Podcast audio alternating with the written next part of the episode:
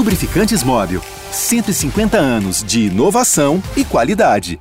Olá, sejam muito bem-vindos ao episódio 282 do podcast Posse de Bola, edição gravada na segunda-feira, dia 19 de dezembro, um dia após a coroação de Messi como o craque, o gênio da Copa do Mundo do Catar e da Argentina campeã.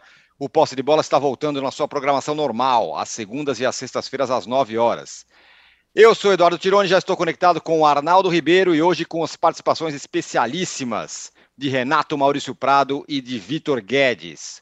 Bom, numa verdadeira obra de arte, eu estou emprestando essa definição é, vinda do Casagrande, Argentina e França fizeram uma final de Copa espetacular. Será que foi a maior de todos os tempos?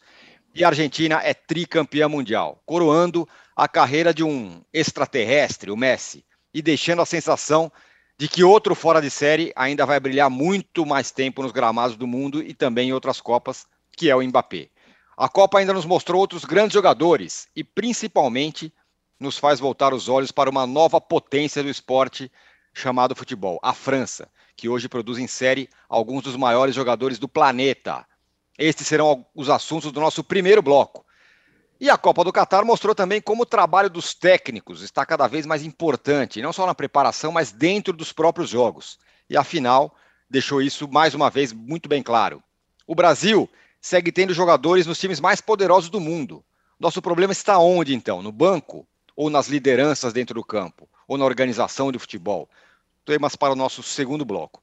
E no terceiro bloco, os nossos convidados, Renato Maurício Prado e Vitor Guedes, vão eleger, ajudar a gente a eleger o gatão de ouro e o ratão de bronze da Copa do Mundo.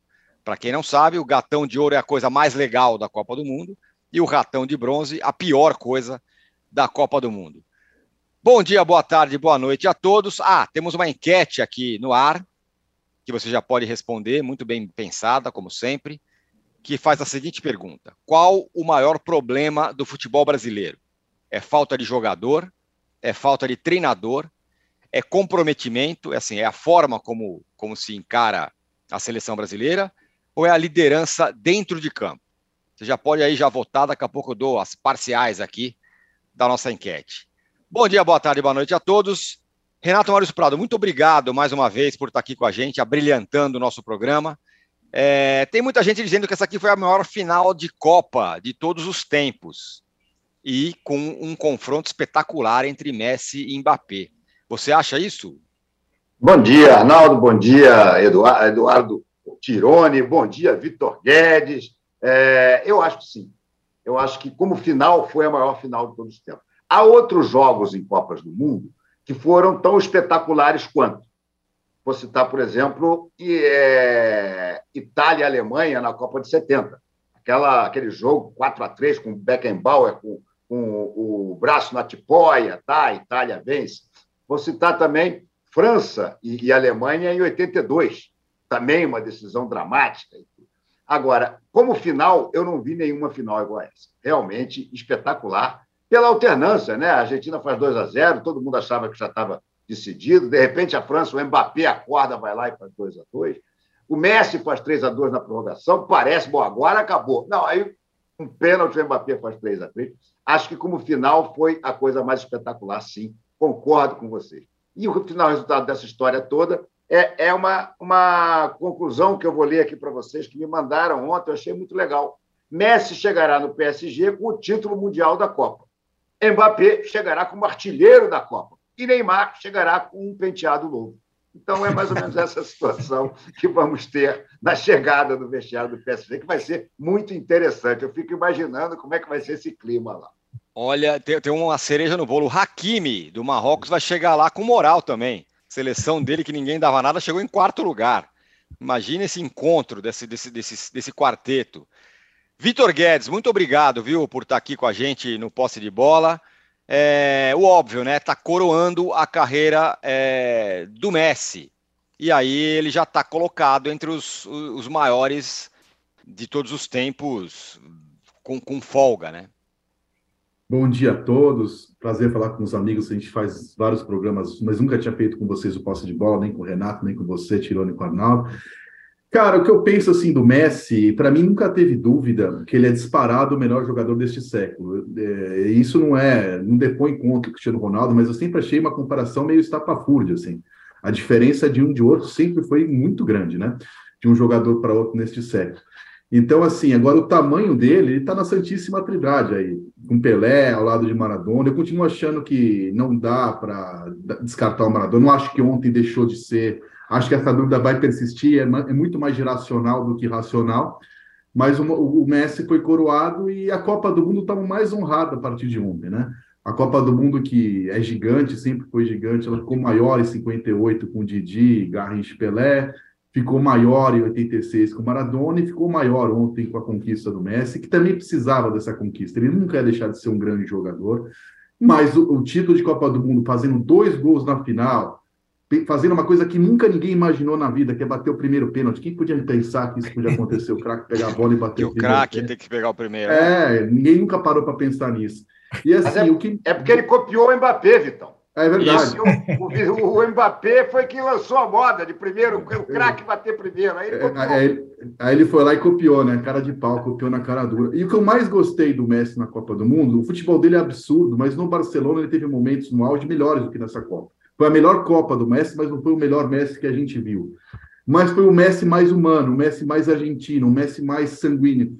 O que eu fiquei com muita inveja da Argentina nessa Copa é, não foi nem o título foi a questão de pertencimento. Assim. Você olhava para o campo, a Argentina se sentia representada lá, os argentinos se sentiam representados lá. Os caras cantavam depois do jogo meia hora, era um tchauzinho, como se eles fossem argentinos.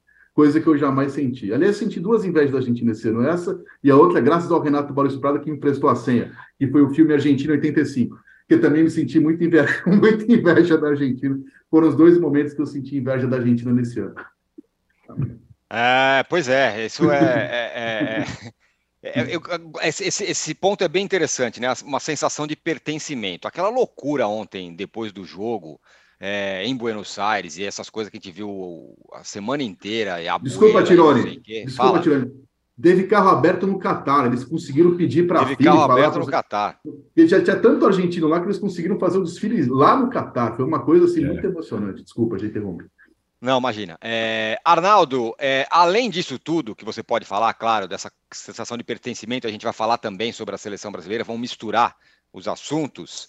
É, tem uma outra coisa que talvez dê inveja ao brasileiro, que é o Mbappé e sua turma.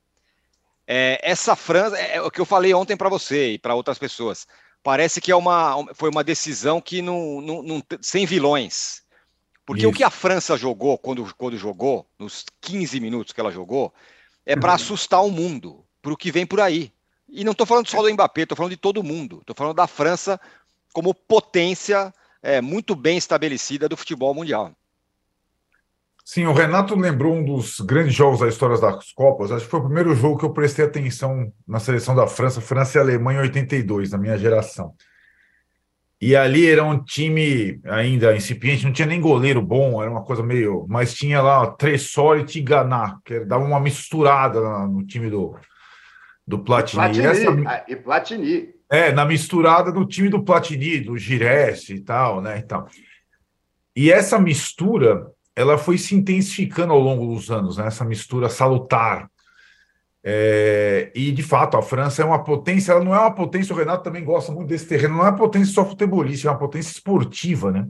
É uma, uma potência poli, poliesportiva. Nós, nós somos daquela monocultura do esporte, o futebol. A França, que vai sediar a próxima Olimpíada, né? É, é uma potência esportiva. E futebolisticamente ela está vivendo seu ápice. E mesmo derrotada ela mostrou muita força. Ela poucas vezes uma seleção derrotada sai tão fortalecida de um mundial. É muito difícil você ah, perder, perdeu, não é, perder nunca é bom. Mas essa derrota, a segunda final consecutiva e a forma, a reação durante a partida, o fato de ter entrado na Copa com menos oito é, cortados, machucados, é, muita coisa foi, foi favorável à França e a média de idade e a produção de jogadores que é, hoje é, é, muito comparável à do Brasil, ou superior à do Brasil, em termos de protagonistas em outras seleções. Então, de fato, a França ela, ela perde, mas como diz a manchete do, do L'Equipe, ela sai de cabeça erguida. Sobretudo porque ela tem também um jogador fora de série. A gente fica com restrições ainda, e talvez, como o Vitão falou, a era Messi nos deixe traumatizado por comparações, porque eu acho que o Cristiano Ronaldo conseguiu rivalizar com o Messi muito por conta do trabalho, do jeito que o Cristiano Ronaldo entendeu o futebol fisicamente nos últimos tempos para acompanhar o Messi até um certo tempo em clubes, sobretudo, mas também na seleção portuguesa. Mas o Mbappé é completamente fora de série, uma coisa completamente fora do padrão. Não, não existe um negócio desse. Então, um cara com 23 anos, que faz duas finais, é, que é artilheiro da Copa, que faz 12 gols em duas Copas, que numa final faz quatro gols, não é qualquer coisa, né? É, e ele, na Copa do Messi, quem desequilibrou a final foi ele, porque a Argentina, como time, jogou muito melhor que a França. E de repente o cara começa a tirar uns coelhos da cartola, que era coisa normalmente que o Messi fazia com a seleção argentina lá atrás. A seleção argentina estava destruída, o Messi e tal. Não, a, a, o Mbappé é, foi além do coletivo da França que não funcionou e o Mbappé, de fato, teve até uma mensagem ontem no posse de bola, né, Tirone, que ele estava cometendo, querendo cometer um crime lesa futebol, evitar a Copa do Messi. Estava tudo endereçado e o Mbappé foi lá. E tem o detalhe daí que nós vamos falar no segundo bloco, como você está antecipando, né, Tirone, das comparações. O Renato começou falando do vestiário do PSG o Mbappé bateu três pênaltis numa Copa do Mundo, num goleiro que é bom de pênalti. É, não é só uma questão técnica, é uma questão mental muito forte, né? Então, para ele, não é qualquer um que faz isso. E o cara tem só 23 anos.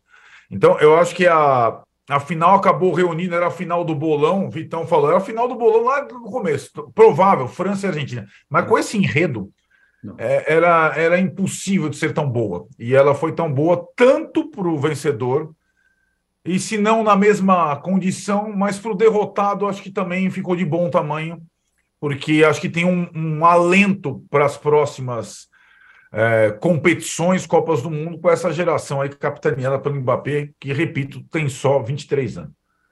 O Renato, tem uma mensagem aqui do Alexandre Boldux, é, que você vai se identificar, porque ele fala o seguinte: a Argentina eram 11 rondinelles, sendo um desses o Pelé. É, quer dizer, eram 11 jogadores de muita garra, muita vontade e tal. Você, claro, você vai lembrar do Rondinelli no Flamengo, com um Pelé, que no caso era o Messi. E acho 10 que Rondinelles, é... 10 Rondinelles e um Zico. É. 10 Rondinelles e um Zico. É exatamente isso. Porque, porque aí é, muda o foco do olhar para essa Argentina. Claro o Di Maria Messi... podia ser o Adir, hein? Pois é, que jogou demais. Claro que o Messi é o Messi, a gente vai ficar falando do Messi muito tempo. Mas, como disse o Vitão, essa entrega ao jogo, e não estou falando exatamente de raça, mas essa entrega ao, ao, ao, caso, à, à causa da Argentina, é um outro ponto né, dessa, dessa conquista. Sem dúvida, sem dúvida. A raça argentina é uma coisa, sempre foi, né? até em times ruins sempre muito elogiável. Não que os nossos jogadores não tenham se empenhado. Não, é, não é percebi é coisa, falta, né? falta, de empenho Perfeito. nos jogadores do Brasil. Mas é diferente, é diferente. Essa gana, essa fúria argentina, né? Eu muitas vezes não vejo nos jogadores do Brasil, ainda que eles se empenhem e lutem também. Agora, eu queria destacar uma outra coisa, Tirone. Me, me permita fugir um pouco da sua pergunta. Claro. Eu queria comparar Messi e Cristiano Ronaldo, que duelaram tanto tempo aí é, pelos postos de melhor do mundo, né? um tem cinco, o outro tem seis, enfim, não sei. Mas é, foi o grande duelo do, do, das últimas décadas. Esse final de carreira dos ambos, de ambos mostra a diferença entre eles. Uhum. Porque os dois já estão começando a perder físico. O Messi de hoje em dia é um jogador que não dá mais, consegue mais dar aquelas arrancadas que dava todo o tempo. Joga meio que parado, mas inteligente, se deslocando. E o Cristiano Ronaldo naufragou. Porque o Cristiano Ronaldo o talento dele sempre, sempre foi muito menor que o do Messi. Ele conseguia, vamos dizer, igualar as coisas na base do preparo físico. O Cristiano Ronaldo é um atleta excepcional. Na hora que esse, esse físico começa a faltar, a gente, o, o, Cristiano Ronaldo hoje, se bobear, ainda corre mais do que o Messi. Mas o que ele deixou, diminuiu de velocidade, acabou praticamente com o futebol dele. A gente viu a, a atuação dele na Copa, foi melancólica. Já o Messi, paradinho ali, em dois ou três lances, um passe, uma arrancadinha só, como foi aquela contra o Guardiol, ele consegue mostrar todo o talento. Aí é que eu acho que é a grande diferença do talento para o preparo físico é, levado à última potência. Claro que o Cristiano Ronaldo também tem talento, ele não é um brucutu, não é um, um, um grosso, óbvio que não. Mas aí a gente vê como, a diferença, como o Messi é muito mais talentoso do que ele.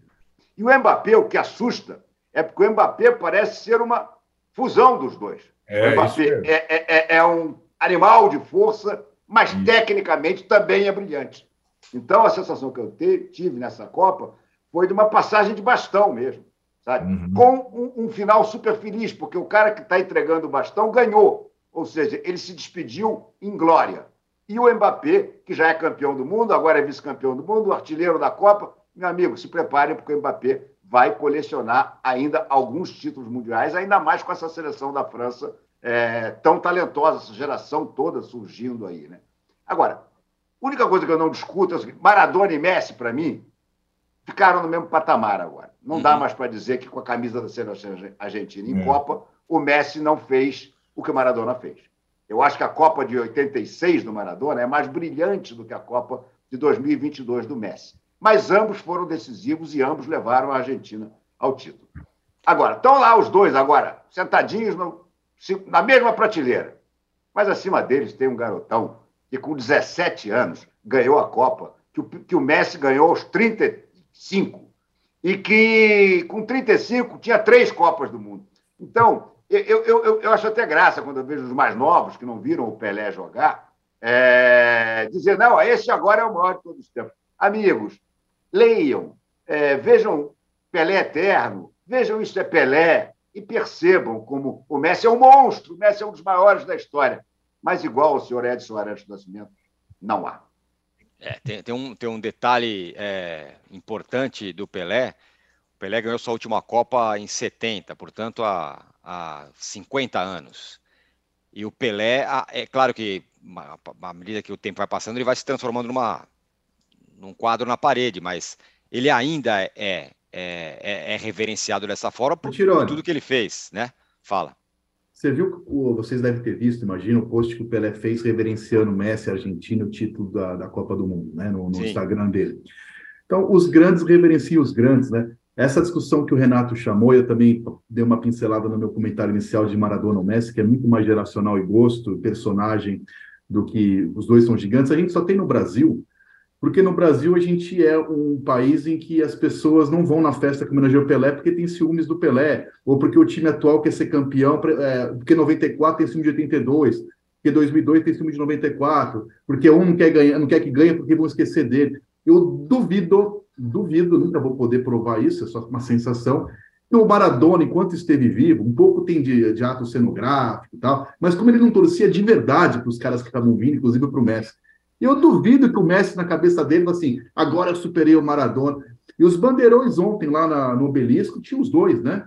É uma discussão muito brasileira, porque o título de ontem foi da Argentina. A Argentina não ficou menos. O Messi não foi menos importante que bateu o primeiro pênalti. Ele não ficou menor que o Merentiel, que bateu o último, né?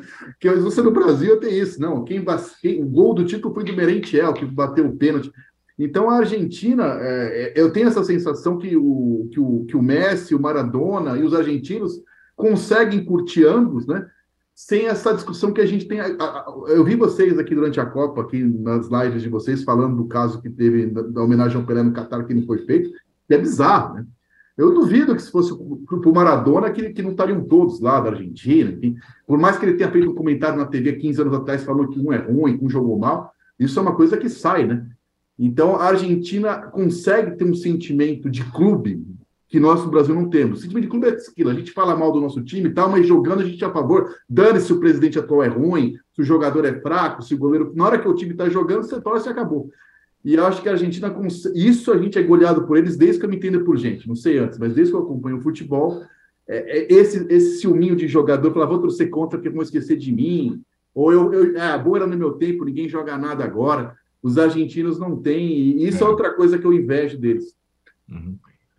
É, o Arnaldo, é, é, essa é uma relação muito diferente, né? Assim, comparando, voltando ao Pelé. A nossa relação com o Pelé também é diferente. Claro que a gente reverencia, mas não é a relação que, que o argentino tem com o Maradona e agora vai ter é, com o Messi. E, e como disse o, o Vitor, parece que não, lá não tem essa questão, né? De ah, quem foi maior. É como se, se o cara tivesse dois deuses, e você lembrou bem outro dia, né?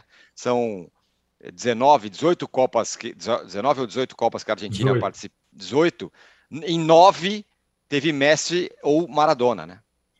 É, é, bem, é bem interessante essa situação. Eu acho que ela simboliza muita coisa. O Vitão é, citou aí uma imagem que eu que eu guardo é, é, a do Pelé comentarista na Copa de 94. Renato lembra bem, lá, lá do Galvão, lá gritando tetra, tetra.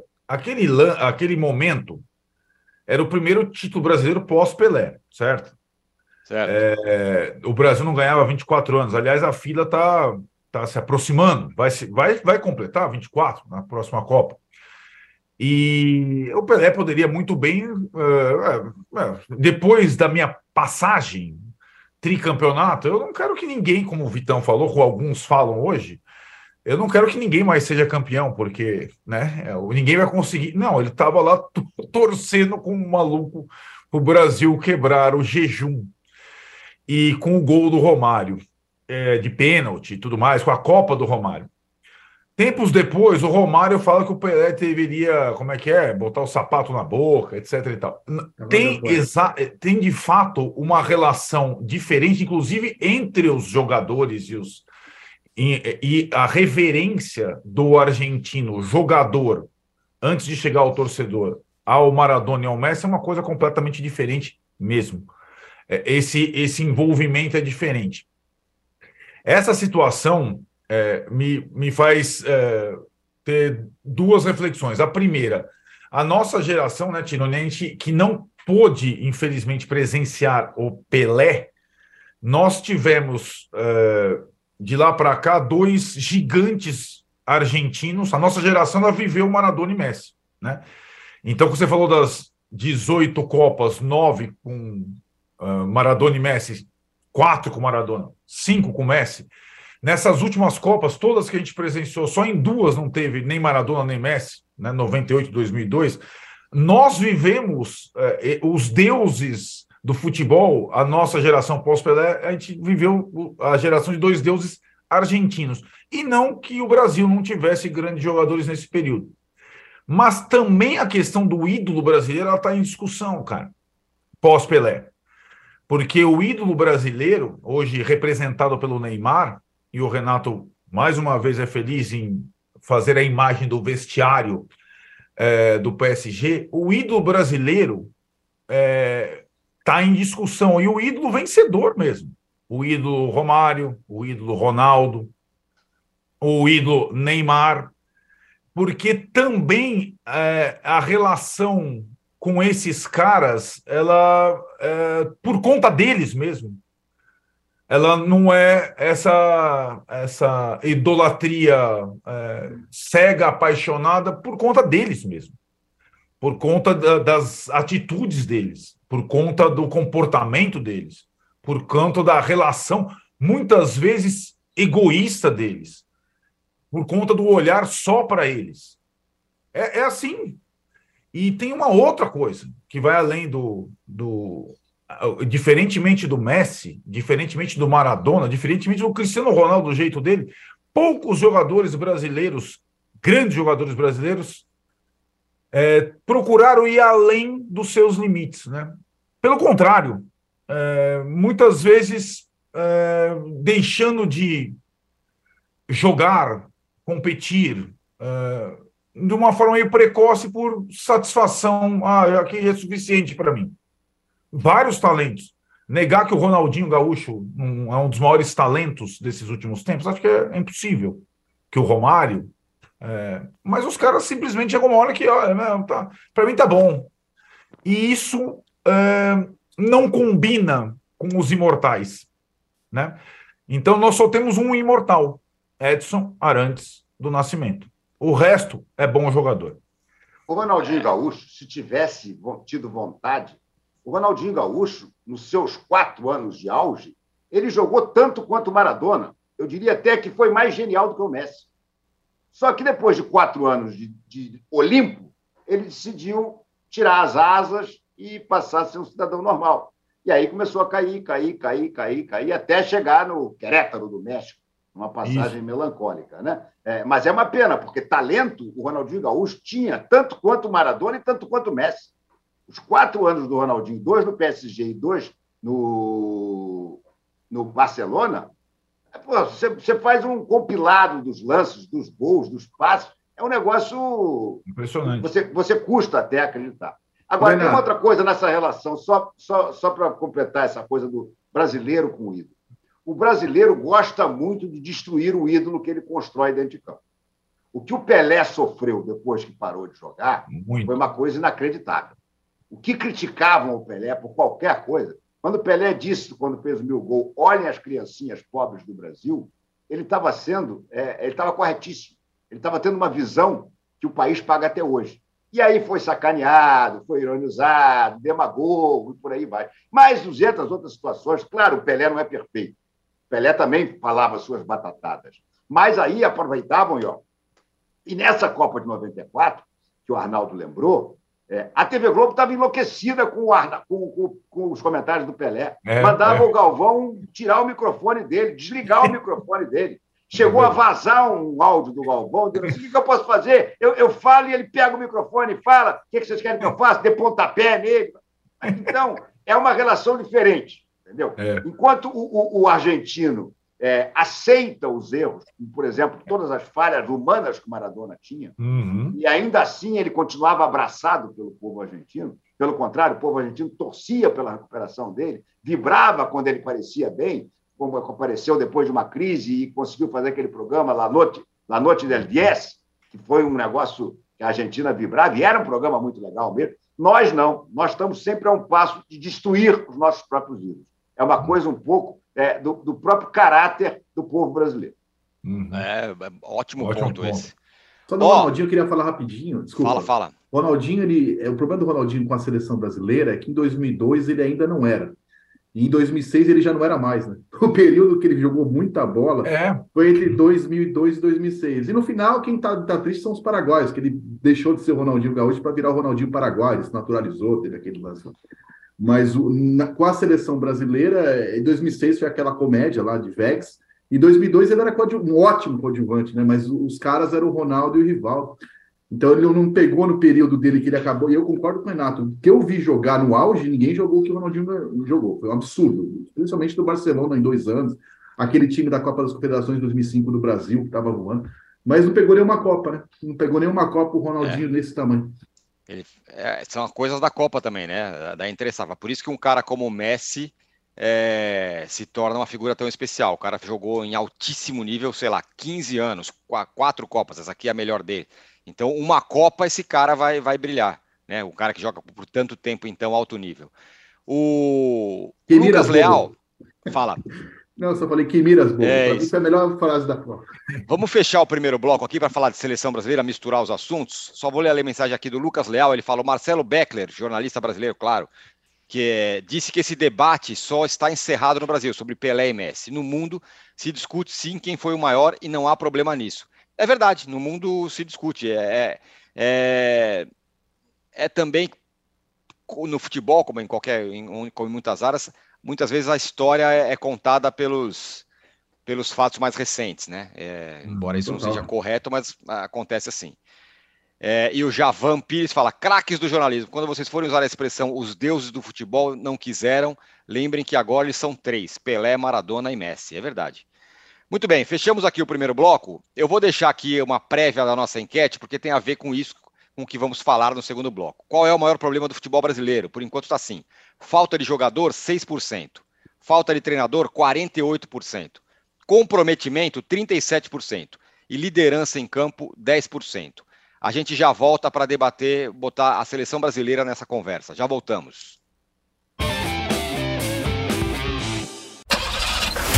Há mais de 150 anos, os lubrificantes Móbil acompanham a evolução dos motores, trazendo tecnologia e inovação para veículos de todo o mundo. Uma tradição que se renova a cada dia, garantindo a liderança no desenvolvimento de produtos de alta performance. Conheça a tecnologia móvel para o seu motor durar mais. Se tem movimento, tem móvel.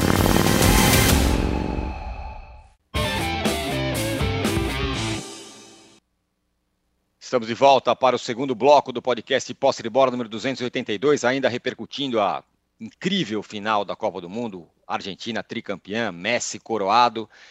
E vamos colocar a seleção brasileira nessa conversa, porque é impossível não colocar, é impossível não relacionar as coisas diante do que a gente viu nessa Copa.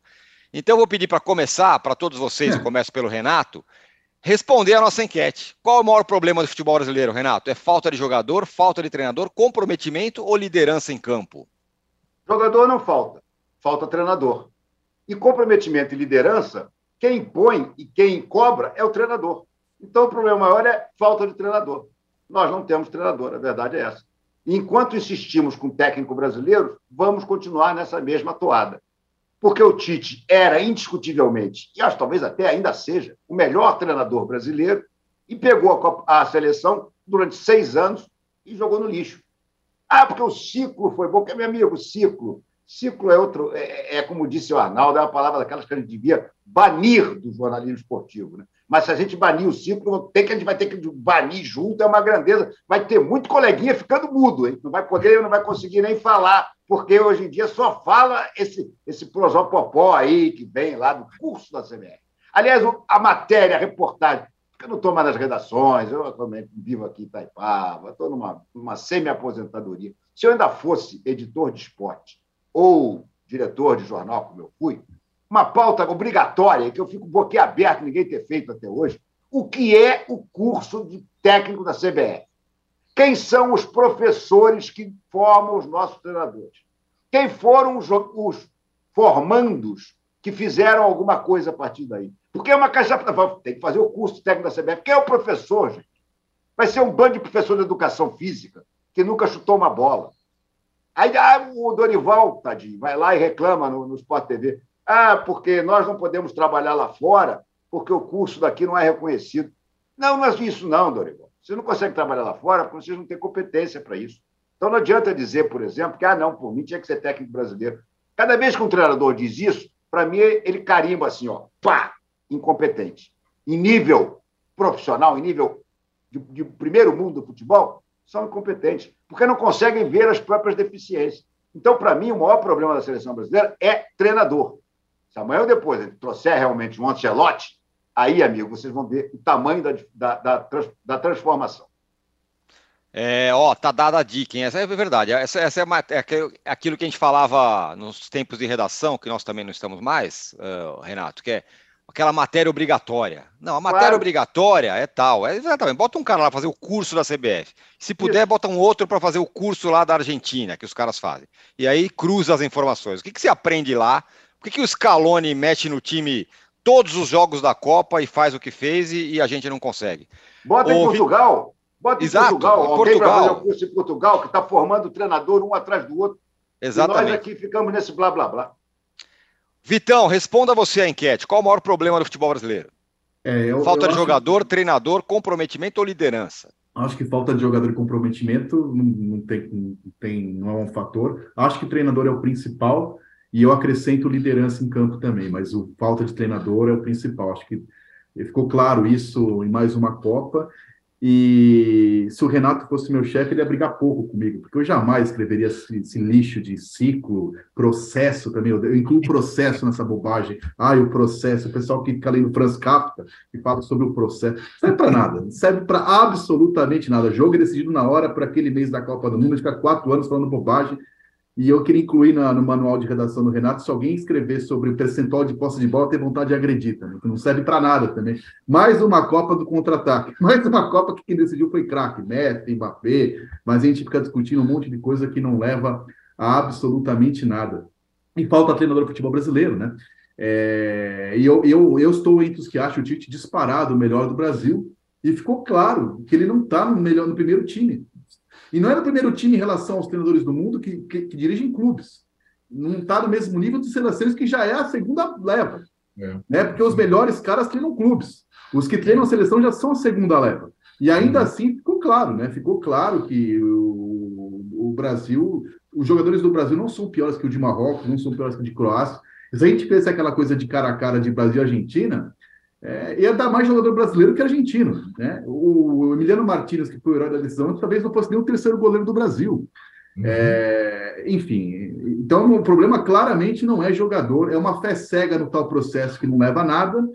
E, e, algumas bobagens que é de mentalidade cultural, né? Eu fiz uma coluna anual sobre as 10 frases mais imbecis da Copa, e o Brasil tem umas oito delas, e para mim a top 1 é do Rafinha, que disse que não ia jogar, não ia ver o Messi e o Mbappé jogar, que não tinha mais o que fazer, que ele é ver série, que ele não gosta de ver futebol. Será que ele viu o jogo ontem? Fiquei curioso. Vendo da final ontem, fiquei pensando, será que o Rafinha está vendo esse jogo ele está ele tá assistindo, nem, é, sei lá, Rock Santeiro, Vale Tudo, nem sei que novela que está passando hoje, sou meio velho, Tititi. O que, que ele estava assistindo na hora de Brasil e de, de México e Argentina? Então, falta treinador do futebol brasileiro, claramente, né? Claramente é um problema que a gente tem.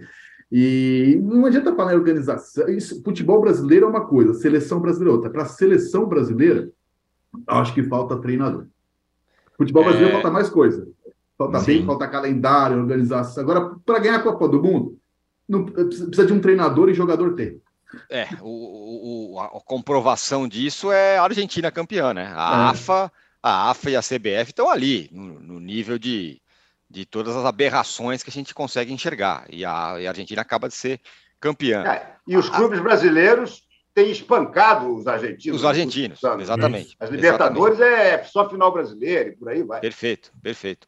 Arnaldo, é, você falou é, ainda sobre com relação a essa a, a a, a seleção brasileira um, um pouco do que o, o, Vitão falou, né? Da, da que, que Copa do Mundo é, é, é o, o, trabalho de campo é uma coisa, não tem nada a ver com estrutura, né? Hum. E, e quero, quero te ouvir.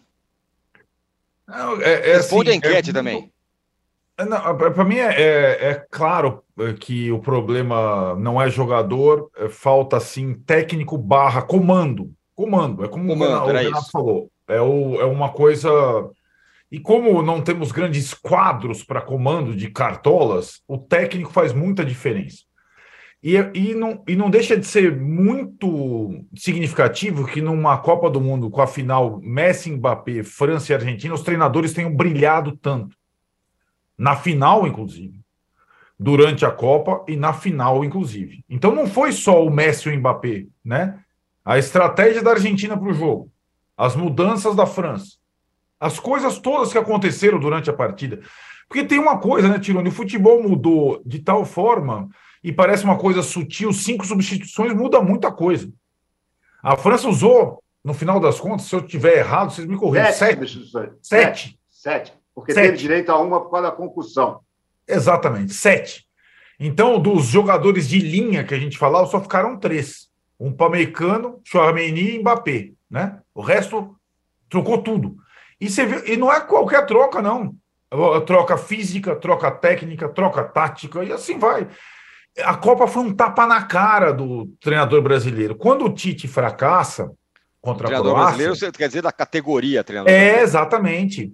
Quando o Tite fracassa contra a Croácia, num, num, num jogo em que ele atuou mal do início ao fim, é, ele leva todo o resto dos treinadores brasileiros para a vala.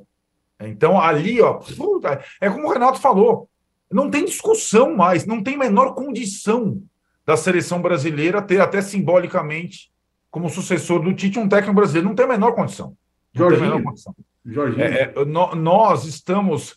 É, essa impressão eu tinha, e, e eu, de fato, eu não tinha convicção, era uma impressão depois da Copa de 2010, quando o Brasil perde, curiosamente, hein, meu? Acho que é a seleção mais fraca das que a gente formou desde no, de 2002, em termos de jogadores. É, quando dirigida pelo Dunga, perde para a Holanda, depois de ter feito um ótimo primeiro tempo e tudo mais, perde lá. É, todo mundo sai do, do prumo, o Felipe Melo fica maluco depois do 1 a 1 é, Ali tinha uma, um misto de sensações a questão do técnico, porque o Dunga era um jogador que virou técnico, e a questão dos jogadores. O Brasil viveria ali uma entre-safra, o jogador o mais qualificado era o Kaká, que já estava numa fase de declínio. Você não via o Neymar estava indo surgindo, era o Ganso e o Pato. Talvez você fala, meu, joga... não... de lá para cá, o que o Brasil produziu de bons jogadores acima da média é uma grandeza. Então, não é de fato. Tanto que esses jogadores, vocês falaram do cara a cara, se a gente pegar os jogadores brasileiros aí, são protagonistas mais do que os argentinos, sem dúvida alguma. E, e dá para rivalizar com os franceses. A questão é de comando e de técnico. E o técnico brasileiro hoje é fraco. É fraco demais. Ele é fraco é, na estratégia. E aí acho que o Scaloni deu uma aula, né? De como a cada fase, a cada adversário, preparar um time que iniba as forças do adversário. Isso não é. Isso não é. Isso é uma lição de, de maioridade. Né? Então, é você reconhecer as virtudes do adversário e dificultar o adversário.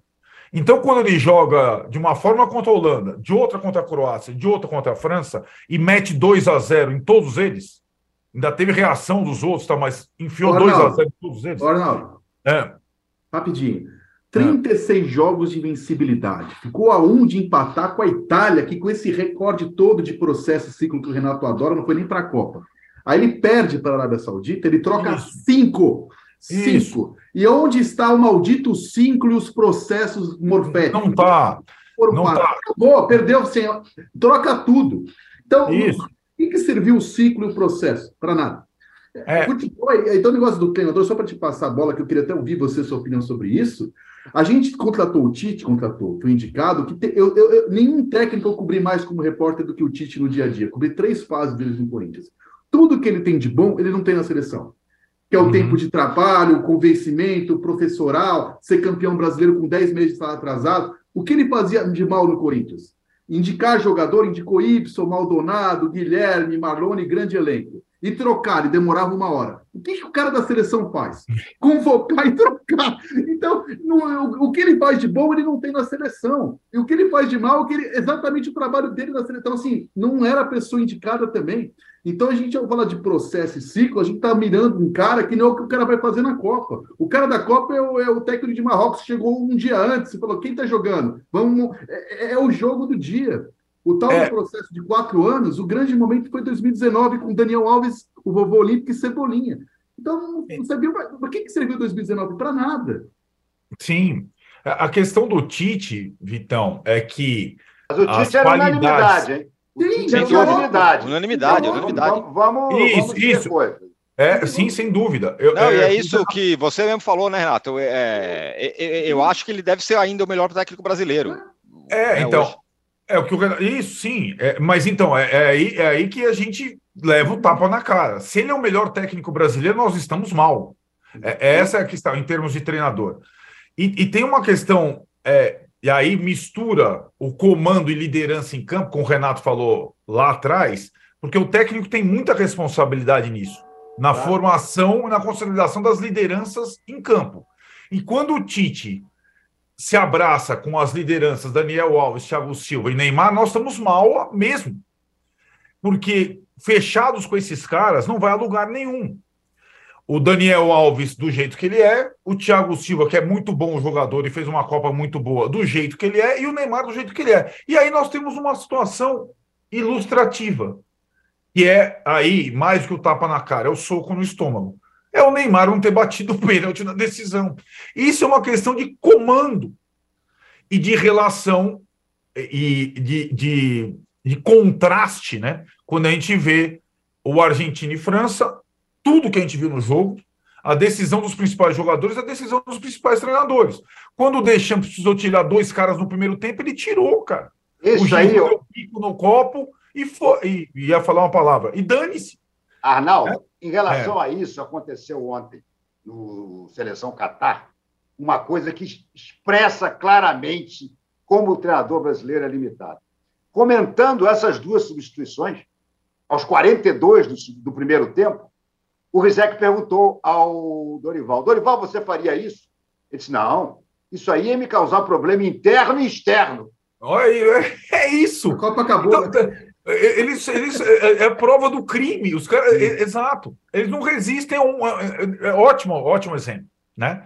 Então é isso. Causou talvez problemas, mas o cara tem que fazer. Tem, não pode esperar, né? É isso, cara. É é essa Copa teve, teve, teve a cada jogo, né, Renato? A cada jogo, a partir do Holanda e Argentina, logo depois do Brasil e Croácia, era o tal do tapa na cara. A cada jogo da Copa era um tapa na cara. Então, assim, é, é, é, muito contrastante. E é aquilo. Não tem mais a menor condição. E nós vamos começar a temporada dos 20 clubes da Série A, 10 com técnicos estrangeiros, correto? 10 com técnicos estrangeiros. Tivemos o brilhareco do Orival, o brilhareco do Mano, é, o brilhareco de um ou outro, Diniz. mas está evidente que temos um grande problema envolvendo o treinador de futebol. E o treinador de futebol brasileiro está na última prateleira, não está nas primeiras de fato. É, o Renato, é, aí a gente também, ah, também na seleção também entra em campo. Claro que falta comando, e acho que isso está muito bem explicado por, por, por todos vocês. E não falta jogador do ponto de vista de talento. Porém, esses jogadores que é, é, aquela história, se a gente fizer um cara a cara aqui, a gente vai ver que talvez todos os jogadores da seleção são jogam em times mais importantes na Europa do que os jogadores da Argentina. Talvez todos. O Messi é, joga no mesmo time que o Neymar, né? Talvez essa seja a exceção. Mas o restante é tudo isso. É, pega o goleiro. Um é goleiro do Liverpool, o outro é goleiro do Aston Villa, né? Já tem uma diferença grande aí. Um pegou todas as bolas, o outro não pegou exatamente. foi pro gol. exatamente. e aí, onde é que eu quero chegar? No papel dos nossos jogadores, da relação desses nossos jogadores com a seleção. E aqui eu não estou dizendo que eles não gostam, que eles jogam para o lado, que eles não Ou têm com vontade. o futebol, né, Tirone? É, a relação deles com o futebol. Porque o que a gente Mais viu da Argentina seleção, é uma então. outra coisa. É... Eu não sei se eu estou conseguindo me explicar, mas a relação dos nossos jogadores com o futebol, com o que eles entendem como jogo. Tirone, o problema dos nossos jogadores é que eles pensam primeiro neles mesmos, é depois é. na seleção.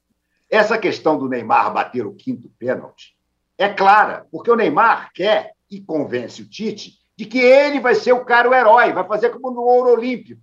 Ele bate o pênalti e corre para a galera. Isso aí é, é, um problema. Os nossos jogadores, e isso não é só seleção, o próprio Gabigol, que é um isso, baita jogador do Flamengo, importantíssimo nas Libertadores e tudo, ele também quer ser sempre o último. Uhum. Porque eles querem fazer o gol, que na foto apareça ele correndo consagrado.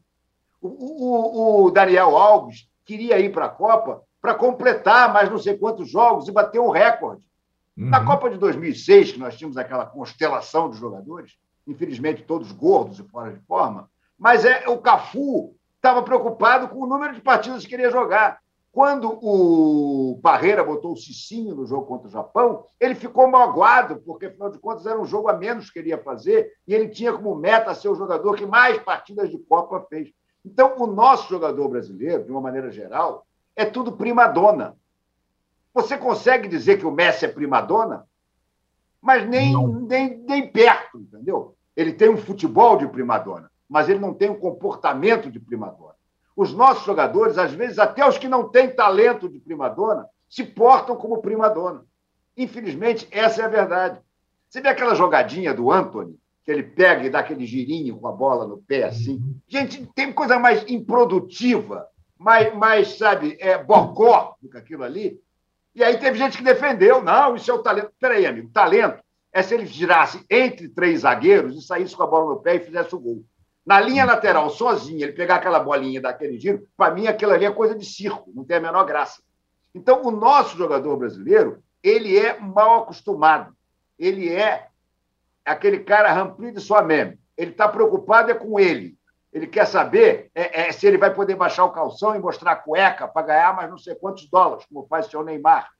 Ele quer fazer é, se ele está faturando mais do que o outro em publicidade. Nós não temos o espírito que, por exemplo, a seleção da Argentina mostrou. A seleção da Argentina mostrou que ela estava lá para ganhar uma Copa. Ninguém estava preocupado em aparecer mais do que os outros. O Di Maria ficou vários jogos fora, porque não estava 100%, tá? e entrou na final e jogou com uma gana. Enquanto esteve em campo, jogou feito um leão. Nós não temos, nós temos um bando de primadonas. Infelizmente, essa é a verdade. E o Neymar, sobre esse aspecto, faz mal à seleção. Uhum. Embora o futebol dele seja brilhante, ele seja o melhor jogador tecnicamente do Brasil, eu acho que o Brasil precisava é, se desopilar do Neymar por uns dois anos. Deixa o Neymar fora dois anos. Faz a seleção, monta a seleção com um novo treinador, tá? e não dê dando exemplo, porque o Neymar é um mau exemplo para os outros jogadores. O cara olha para o Neymar e diz assim: Eu quero ser assim. E o Neymar é a antítese do jogador que o Brasil consagrou nos seus grandes títulos.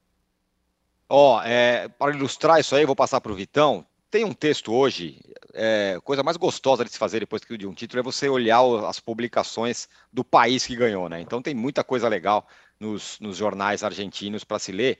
Tem um texto, é uma coluna de um cara chamado Juan Pablo Varsky, no La Nación. Procura aí. É um texto muito legal sobre o Messi, que em determinado momento ele fala, que é o, que é o contrário do que o Renato está falando o Messi, você é muito difícil você decifrar o Messi, né? Você não consegue também explicar o que ele é, porque as palavras não chegam ao que, ao que é o Messi. Mas aí o Messi, ele é o mesmo cara quando ele está na final da Copa do Mundo, mas se você colocar ele num jogo é, com, só com 11 adversários, estádio vazio, ele vai ser o Messi. Ele vai jogar do mesmo jeito, vai. Isso é a, a tal da devoção ao jogo, né? E não a ele mesmo. Então é um texto bem legal, quem, quem puder ler, leia. O nome do cara é Juan Pablo Varsky no jornal La Nación.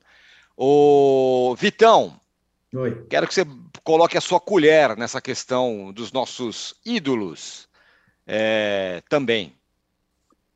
Então, é, o Messi, para mim, é o jogador que mais se aproxima é jogador de videogame. Voltando, voltando para pro, os brasileiros, o, o, futebol é um esporte coletivo, é, em que a estrela sempre brilha e decide quando o time é coletivo, né?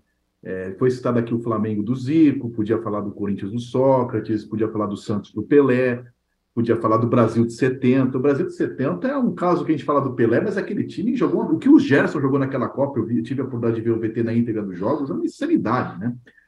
É, e no Brasil, a, a questão dos números individuais é uma coisa absurda e uma, um, total distanciamento da alma do jogo, né? Porque futebol, é, eu insisto nisso a gente está transformando o futebol numa equação de Excel, que você põe lá número de passes, mapa de calor, que não, que não significam nada. O jogo tem alma, o jogo tem sentimento. A Argentina ganhou o jogo ontem também na alma e no sentimento. Os caras sabiam o que estavam fazendo, o que eles estavam em campo. O que o Di Maria significou para aquela final não dá para ferir com, com, com, com, estatísticas assim. E, e, e, o, e, o, lance do quinto pênalti do Neymar é isso, né? O, foi citado aqui, é exatamente o sentimento oposto. E a gente vive um paradoxismo no Brasil que são duas coisas. Ou a gente é o penta do mundo, não precisa ensinar nada para ninguém, ou a gente é, é, é o cocô do, do, cavalo do bandido. E, na verdade, essa Copa mostrou que o futebol brasileiro tem volantes aqui melhor que o Fred, do Manchester United. O Gabigol, que além de tudo é um baita batedor de pênalti, não tinha que estar tá lá, ele não acrescentaria mais do que o Gabriel Jesus, por exemplo, numa lista. A gente é a gente precisa ter nove atacantes e precisava de um zagueiro a mais. Então, algumas coisas que davam para ser feitas eram óbvias antes. E aí falta comando, né? E falta discernimento. Pro... Uma coisa que, que, eu fico revoltado, eu dei aula em faculdade de jornalismo, quando eu pegava algum aluno que não gostava de ler e não gostava de ver jornal. Eu falei, velho, tudo bem, você não gosta, vai fazer outra coisa. E a gente vê jogador de seleção brasileira que não quer ver o Messi jogar, velho. Os caras dizem, não, eu não gosto de ver o Messi e Mbappé jogar. O Rafinha disse literalmente isso. Para mim, isso choca. Não adianta falar que é normal, eles são assim. Normal para o raio que o parto. Como que o cara... Eu, eu falei duas horas e meia na TV ontem do jogo, estamos falando aqui é quase uma hora, eu ficaria 15 horas falando só do jogo de ontem, que é uma coisa que a gente não. Foi tão absurdo que aconteceu ontem, assim, que dá para falar do goleiro, do pênalti que inventaram, dá para falar do Mbappé, dá, dá para falar, dá para fazer uma série do jogo de ontem aqui, 10 horas cada um. E os caras não gostam de ver futebol. Eles acham que se bastam, que o Brasil se basta, aquele ambiente se basta. E ficou claro, a gente ficou aqui 10 anos tratando o Neymar como se fosse o nosso Messi, não é, não, não engraxa chuteira. A gente, tá, a, gente, a gente vive numa bolha no Brasil que a gente se basta por 70, por 94, que somos penta, e o mundo está andando, velho. O mundo está andando e a gente. O número que. A gente tem bons jogadores? Tem bons jogadores. Dá para comparar em número com a França? Tira 10 do Brasil, a gente tem quem escalar? Ah, tem três seleções, não tem um lateral direito. Como que tem três seleções? Não tem um lateral esquerdo. Então, assim, é... o, o, que me choca interessar. O Arnaldo falou, e para mim foi a pior seleção que eu vi em 2010. Estávamos juntos na África, né? Não? Foi o pior. É. O Elan era o craque do time, que era um coadjuvante do Santos 2002. Foi o melhor quebrou jogador. A perna, quebrou a perna e não tinha jogador. Foi o melhor jogador do Brasil na Copa. Mas, assim, é. o, o, que o Brasil está perdendo é identidade futebolística. Não estou falando cultural, na, futebolística. O Brasil não tem identidade, os jogadores. Não é questão de jogar fora, porque os argentinos jogam onde? A questão é de você não se distanciar do que está acontecendo, da sua cultura futebolística, né? E aí, é, é, para mim, essa frase do Rafinha resume isso. É, eu não Sim. vou ver o Messi e Mbappé jogar porque eu não gosto, vou ver sério. Então ele não gosta. Quem gosta de futebol é a gente. É isso. Ó, a gente vai passar para o terceiro bloco, porque vocês vão pensando já no gatão de ouro e o ratão de bronze de vocês da Copa, mas eu quero só que o Arnaldo dê o último plá sobre essa questão. Ah. Tem uma, uma jornalista muito amiga nossa, por um acaso irmã de um, um, um grande colega nosso também, que falou um negócio legal ontem, Arnaldo. É, o espelho dessa geração de futebol do Brasil são os influencers, os é, TikTokers. Ótima comparação. Ótima comparação. Porque é isso, é, é, é um, é, é um, é um mundo para eles mesmos, como falou o Renato como disse o Vitão. Né? É, um, é, um, é quase uma realidade paralela. É, então, eu, eu, eu, eles falam para eles mesmos e fica naquela, naquele autocentrismo completamente. E, e, eu tenho certeza que entre eles, até comissão técnica de jogadores, está tudo ótimo, porque o pacto de fidelidade e de autoelogio e de tudo mais foi cumprido durante essa Copa, né? É, o, começou Daniel Alves falando, eu como o maior vencedor da história desse esporte, e depois a postagem de um eu, o Thiago e você, Neymar, merecíamos, e depois o Tite se assumindo a bronca de não ter colocado o Neymar para bater, quando a decisão evidentemente é do Neymar. Então é, é, um, é, uma, um, é, um, é uma coisa que choque precisa ser revista. E, e acho que a questão do, do, do, jogador de futebol brasileiro não é de fato talento, não é a entre safra de talento, como disse o, o, o Vitão, é uma questão de, e acho que a sua frase é boa, tirando a sua expressão, de devoção ao jogo, né? Então, é, que não existe. É, e, é, e, é, curioso a gente notar que, como é, vai, coadjuvantes, nos clubes, eles têm um outro envolvimento. Então, o Alisson do Liverpool é de um outro jeito, é, o Marquinhos no PSG é de outro jeito, é, o Thiago no Chelsea é de outro jeito, o, o Paquetá no West Ham é de outro jeito, o Rafinha no Barcelona é de outro jeito, o Vinícius no Real Madrid é de outro jeito. E quando eles se reúnem naquele ambiente de seleção, é um conforto, é uma zona de conforto completa e não existe é, é, é, é, uma, é uma panela que não consegue se traduzir num time. É curioso isso, né? É uma baita de uma panela, relações maravilhosas, eles não conseguem traduzir isso num time. Então, é, é para mim, essa Copa decreta a falência do comando técnico da seleção brasileira e das lideranças da seleção brasileira. É isso. É, sem técnico brasileiro de, com, com, uma mínima condição, o Brasil também não tem mais é, como se espelhar o jogador brasileiro num ídolo como o Neymar com, com 30 anos. As referências precisam ser outras. E a, misturando a questão da Marília, é, quando a CBF é, elege influencers para representar ou cobrir a seleção brasileira, está tudo no mesmo pacote. Acho que está todo mundo satisfeito nesse, nesse âmbito. Né? Só o torcedor que não está, porque de fato foi um fiasco retumbante daqueles é, assim, sem, sem discussão. Aliás, só, tem só... muita gente que ficou lá no Catar, mas é, inclusive o Neymar ficou um tempinho a mais, mas fazer coisa significativa não fizeram. É, só reforçando a Marília Ruiz, a grande Marília Ruiz, que, que, que trouxe essa, essa, esse raciocínio sobre os jogadores com é, como TikTok. Eles são influencers, né? Eles são influencers, exatamente, com, e com referências dessa, dessa, dessa natureza. Muito bem, fechamos aqui o segundo bloco do posse de bola. Pensem aí quem é o gatão de ouro da Copa e quem é o ratão de bronze da Copa e já voltamos. Podcast UOL Investiga, A Vida Secreta de Jair, mostrou o envolvimento direto do presidente da República, Jair Bolsonaro, num esquema ilegal de rachadinha. Agora, na segunda temporada, o esquema é outro. Eu sou Juliana Dalpiva e vou contar para você sobre as relações que o Bolsonaro e os filhos construíram com esses policiais que entraram para o crime. Não se pode estigmatizar a milícia, em especial os policiais que estão envolvidos nesse novo tipo aí de policiamento, vamos dizer assim. E vou trazer um quadro geral de quem o clã premiou com medalhas e emoções ao longo de 20 anos. Spoiler: essa lista tem PMs acusados de corrupção, lavagem de dinheiro e homicídio.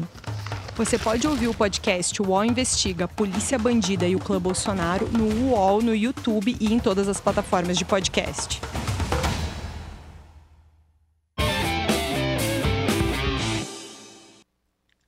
Muito bem, estamos de volta e agora vamos decretar quem são de cada um o gatão de ouro e o ratão de bronze. Para quem não sabe, o gatão de ouro é o melhor da Copa, o ratão de bronze o pior da Copa. Começo com você, Vitão. Quem é o seu gatão de ouro? Ah, o gatão queria alguma coisa que simbolizasse a Argentina, né? Podia ser o Messi, podia ser muita coisa, mas por a coisa mais legal dessa Copa, que a gente vai lembrar em 2080, é La Buela, lá, lá. É, boa. Pra, vai para Buela em nome da Argentina, que representa o sentimento de pertencimento da Argentina para a Buela. Muito bom. É. Arnaldo Ribeiro, quem é o seu gatão de ouro? Ah, para mim é o duelo imaginário que se tornou realidade na decisão entre Messi e Mbappé, que fizeram para mim o maior jogo de futebol que eu vi na minha vida, é, em que pela primeira vez um derrotado conseguiu brilhar igualmente ao vencedor numa espécie de passagem de bastão. Então, para mim, esse duelo que seria só um roteiro de filme, ele se é, reproduziu na prática, então, esse duelo Messi e Mbappé para essa final grandiosa. E você, Renato? Leonel Messi, disparado. Finalmente, a Copa fez justiça ao Messi. Leonel Perfeito. Messi é meu gatão de ouro. Boa, o meu é, é para o jogo final, assim como o Arnaldo, que foi o melhor jogo de futebol que eu já vi na minha vida, foi o jogo de, foi o confronto de ontem, França e Argentina. E o seu ratão de bronze, Vitão? Ratão tem bem mais candidatos que gatão, hein? Dava para ficar aqui até amanhã. Mas eu vou votar. Eu ia votar no Rafinha, eu já falei do Rafinha hoje, vai parecer perseguição, então eu vou votar no tic-tac maldito, essa coisa insuportável, tediante, chata, que foi, acho que sepultada, uma coisa que não leva a nada. E muito chato o tic-tac, que sem objetividade. Então vai para o tic-tac. Teve várias decepções na Copa, acho que a Alemanha foi até mais decepcionante que a Espanha, mas como futebol e modelo em si, um futebol que ninguém chuta no gol, enfim, uma roda de bobinho, vai para o tic-tac, o gatão de ouro da Copa. Arnaldo. Seleção brasileira de futebol. Do, do goleiro ao ponto esquerda, passando pelo treinador, pelo comando. Foi a pior coisa da Copa do Mundo. Ratão de Renato. Renato. Geração do Penta que se negou a ir à homenagem a senhor Edson Arantes do Nascimento. Também. O maior jogador de todos os tempos da história e que está passando um momento de saúde muito delicado. E os jogadores que estavam lá foram todos convidados e nenhum deles apareceu. Muito bem, eu junto as duas coisas aí do Arnaldo e do Renato e eu dou o ratão para o futebol brasileiro. Acho que temos problemas é, dentro de campo, fora de campo, de comportamento e de gerações passadas. Temos tudo isso. Para mim foi o, foi o maior choque dessa Copa do Mundo. Foi para mim foi impressionante como a eliminação do Brasil ela foi ficando pior a cada jogo que a gente viu depois. O Brasil cai fora e os jogos seguintes são, bons, com jogos bons, com jogadores bons, né? e, a, e, o Brasil termina essa Copa pequenininho, né? Fica muito pequeno. Então é isso. Muito obrigado, Renato, mais uma vez por estar com a gente. Vitão, muito obrigado também. É, Arnaldo, valeu. E a gente volta na sexta-feira com mais posse de bola. Tchau.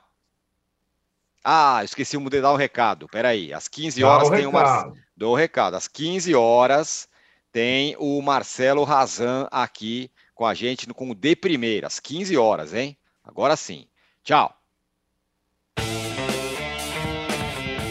Você pode ouvir este e outros programas do UOL em uol.com.br podcasts. Posse de bola tem pauta e edição de Arnaldo Ribeiro e Eduardo Tironi.